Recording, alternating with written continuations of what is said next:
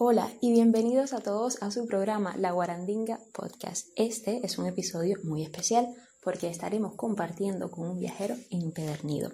Este es un joven integrante de un grupo de cubanos que se dedican a recorrer la isla de punta a cabo. Ya lo sabes, no te lo pierdas que la Guarandinga arranca ahora. Deja que baje, deja que suba. Deja que baje, deja que suba. Deja que baje, deja que suba la guarandinga por toda Cuba. Deja que baje, deja que suba la guarandinga por toda Cuba.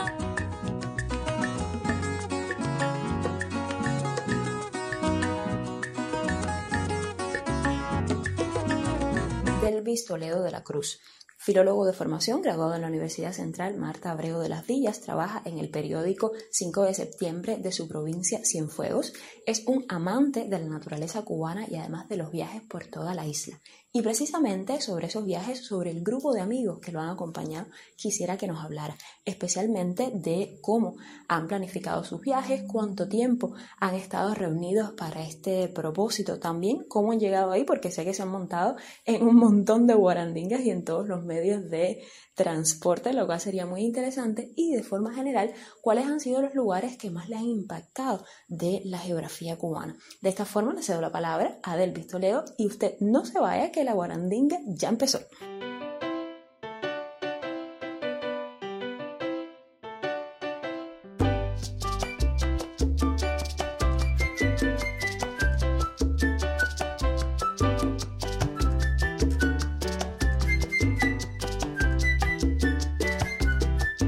Y Delvis, conozco que desde 2005 tú y tu grupo han estado viajando por Cuba y que comenzaron además en Topes de Collantes, bien cerquita de donde estoy. Y em, además en Guarandinga, por supuesto, llegaron allá en ese medio de transporte tan especial. Pero sé que tienes muchos viajes que contar, así que dime en qué otros lugares han estado y qué les ha parecido. Muchas gracias por invitarme a estar en este programa contigo. Otro de los lugares a los que fuimos y que nos gustó muchísimo fue eh, bueno, a Santiago de Cuba. En realidad hemos estado dos veces ya en, Santiago. La primera vez fue muy buena porque compartimos con muchísimos amigos. Eh, estuvimos en la Universidad de Santiago. Allí nos acogieron de lo más bien. Hicimos mucha empatía con, con aquellos muchachos y escalamos el pico por primera vez por la ruta Santiago de Cuba no pudimos llegar a la Gran Piedra, esa es una, una deuda que tenemos, pero bueno, será para la próxima. En el segundo viaje, eh, que fue, si mal no recuerdo, en el 2017, empezamos por Santiago y terminamos en Baracoa. Por supuesto, pasamos por Guantánamo. Y fue un viaje tremendo porque fue, eh, fueron muchos más amigos los que habíamos de los que se pensaban que irían y disfrutamos muchísimo. Fue, fue muy cómodo, nos montamos en un piscicorre, nos montamos en una trangaviota, en una carreta, en los clásicos camiones, hicimos de todo. Y bueno, fuimos también otros nativos, fuimos también nativos de Baracoa, de Guantánamo, de Santiago. Nos sentimos como en casa siempre. Y aprendimos muchísimo visitamos museos, mm, fuimos a todos los parques, nos conectamos, eh, estuvimos en contacto con allí con, la naturaleza, con la playa, con las playas, con el, río Miel, el río Toa, eh, el río Duaba. No pudimos ir al Yunque, esa es otra, otra, otra tarea pendiente. Pero bueno, sí disfrutamos muchísimo el río Duaba, que es un río precioso. Eh, coincidió lamentablemente el viaje después de que pasó el, huracán Matthew por allí. Y bueno, fuimos testigos de, la, de la crueldad con que trató ese huracán en la naturaleza del lugar, los árboles todavía no se habían recuperado eh, del embate. Aún así, el lugar estaba precioso, así que valió la pena realmente. a el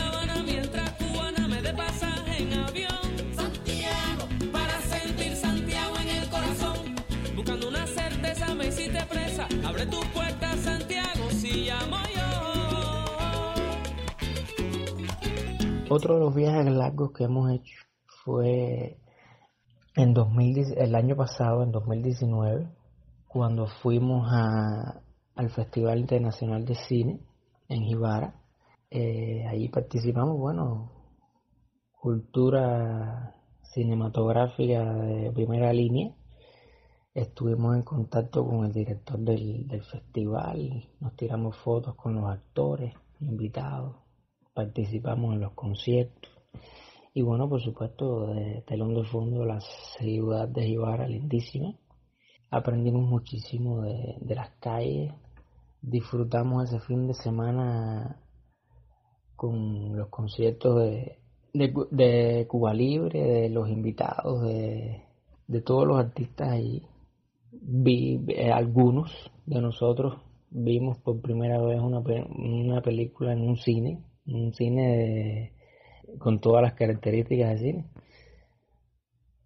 Porque nunca habíamos, a decir, algunos de nosotros vivimos en lugares tan apartados que realmente no tenemos eso, no tenemos acceso a, eso, a esos lugares.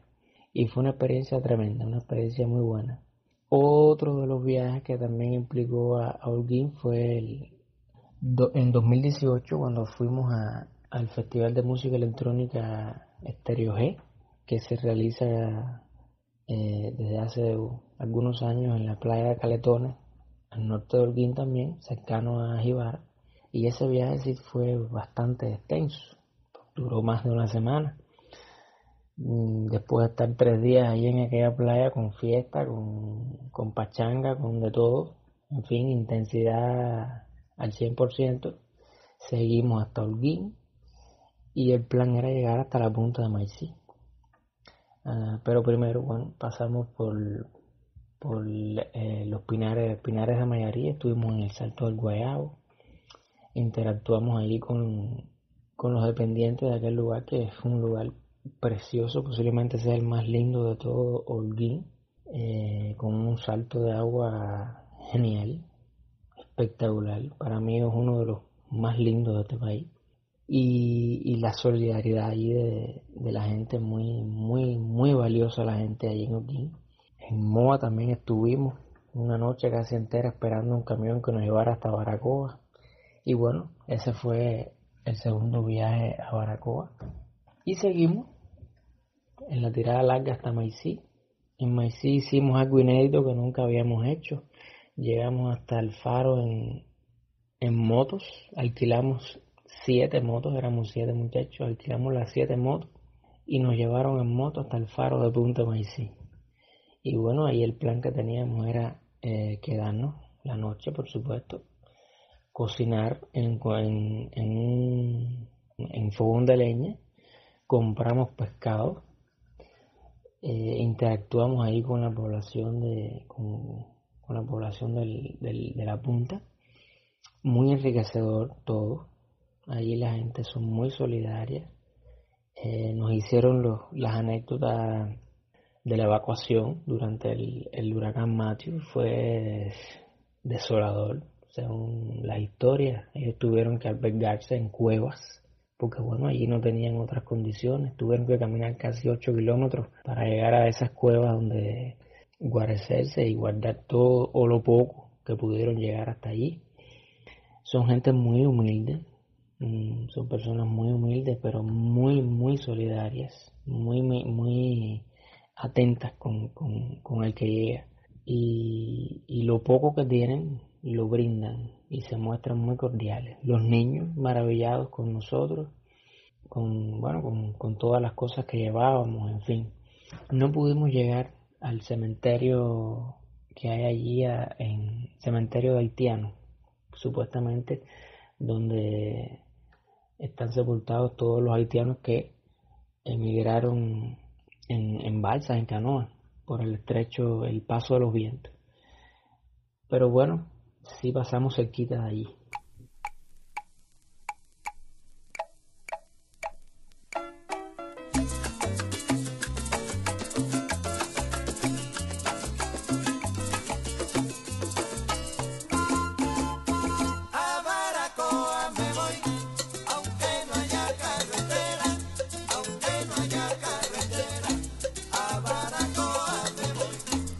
Decir con toda seguridad que hemos estado en, los lugares más significativos, o en casi todos los lugares más significativos de, nuestro país, desde las zonas más pictosas de Pinar del Río, como Viñales, en Artemisa, en Soroa, en el Orquidiario, en Candelaria, en las terrazas, eh, estuvimos en los 500 de La Habana, en la Ciénaga de Zapata, en la Cueva de los Peces, en Playa Girón.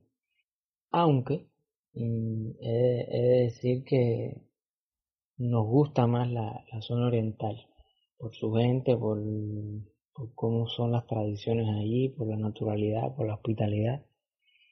Eso sí, hay que reconocerlo. Pero en sentido general, todo, todos los viajes han sido positivos.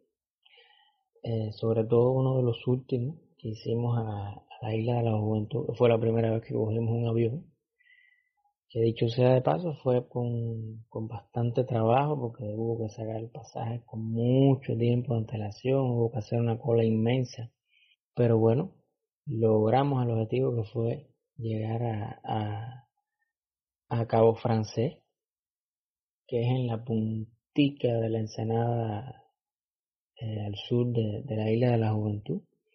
Y hasta ahí llegamos, un viaje muy largo, tedioso también, porque hubo que optar, hubo que hacer cosas, hubo que hacer hasta magia para poder llegar a ese lugar, porque es un lugar protegido, eh, reserva la biosfera y bueno, necesitábamos un permiso para poder acceder allí hasta, el, hasta el pueblito de Cocodrilo que queda al sur de la isla.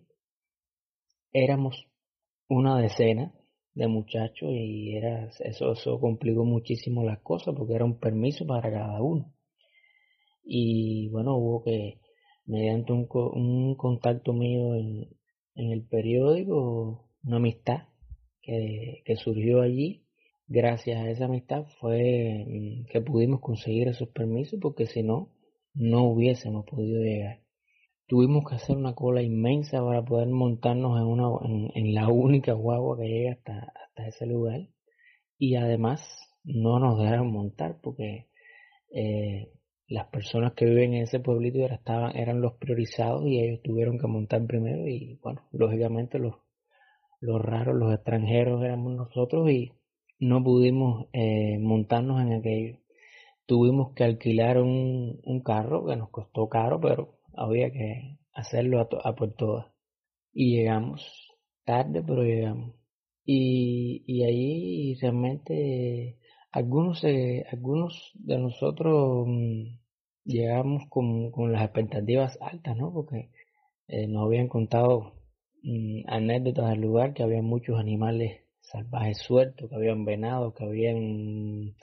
Era una zona muy rica en, en, pesca y realmente eh, cuando comenzamos, conversamos con los, con los nativos de allí, eh, nos dijeron que habíamos llegado una, en, una, un periodo muy malo, un periodo de escasez, es decir, una, era como una zafra, un, tiempo muerto, de que, bueno, que no era, era mm, la temporada baja de cacería, en fin y eh, no pudimos comer lo que teníamos pensado comer, que era, bueno, langosta, en fin, comer carne exótica, en fin.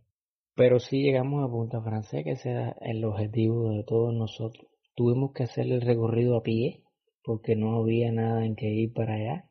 Hablamos con una carreta, pero no quería meter el pie, y nos querían cobrar 40 dólares hasta allí y era demasiado. Y optamos por ir a pie hasta allá. En total, fueron 40 kilómetros, 20 para allá y bueno, de regreso lo mismo. Pero valió la pena realmente porque es un lugar muy lindo, apartado totalmente. Ahí conocimos personas maravillosas, vimos un nido de cocodrilo, vimos, vimos un venado, una cría de venado cuando íbamos llegando. Conocimos a un escultor, el mismo que cuidaba el, el puesto ahí en, en Punta Francés, se dedicaba a la, al trabajo en madera y nos contó varias anécdotas del lugar, los piratas, historias de aquel lugar y fue muy interesante.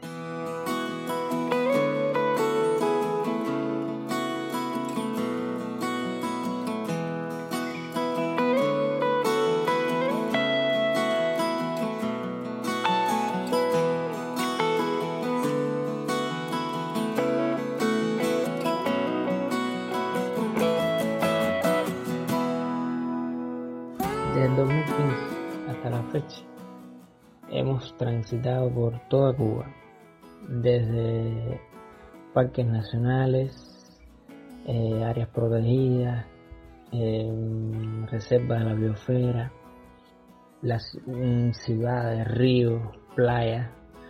Hemos estado en centros recreativos, hemos estado en museos, en lugares históricos y todo ha sido muy enriquecedor. Hemos compartido con muchísimas personas y aún seguimos planificando viajes, seguimos pensando en, en, otros, en otros lugares que nos faltan y creemos en el espíritu de la aventura. Creemos que a pesar de, ser ya trabajadores la mayoría, pensamos en que ese sentimiento no debe de caer nunca, no debe mm, dejar de existir y, y exhortamos a que bueno los amigos que aún no, no tienen la posibilidad o no han tenido la posibilidad de, viajar por, Cuba de esta manera lo hagan o se atrevan a hacerlo de la manera que ellos encuentren posible, pero que lo hagan, porque bueno, es eso lo que se van a llevar, el conocimiento, lo que aprendan, lo que compartan con, con los amigos, tanto cubanos como extranjeros, como hemos conocido en todos estos viajes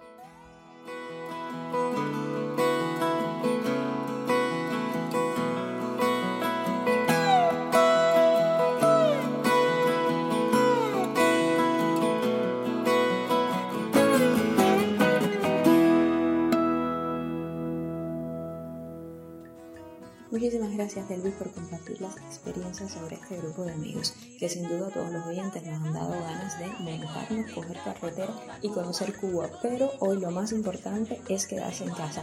El único viaje que recomendamos es este, a través de la Guarandinga Podcast, en el cual puedes conocer las experiencias de viajeros de todas partes de Cuba, dentro de Cuba y en el extranjero.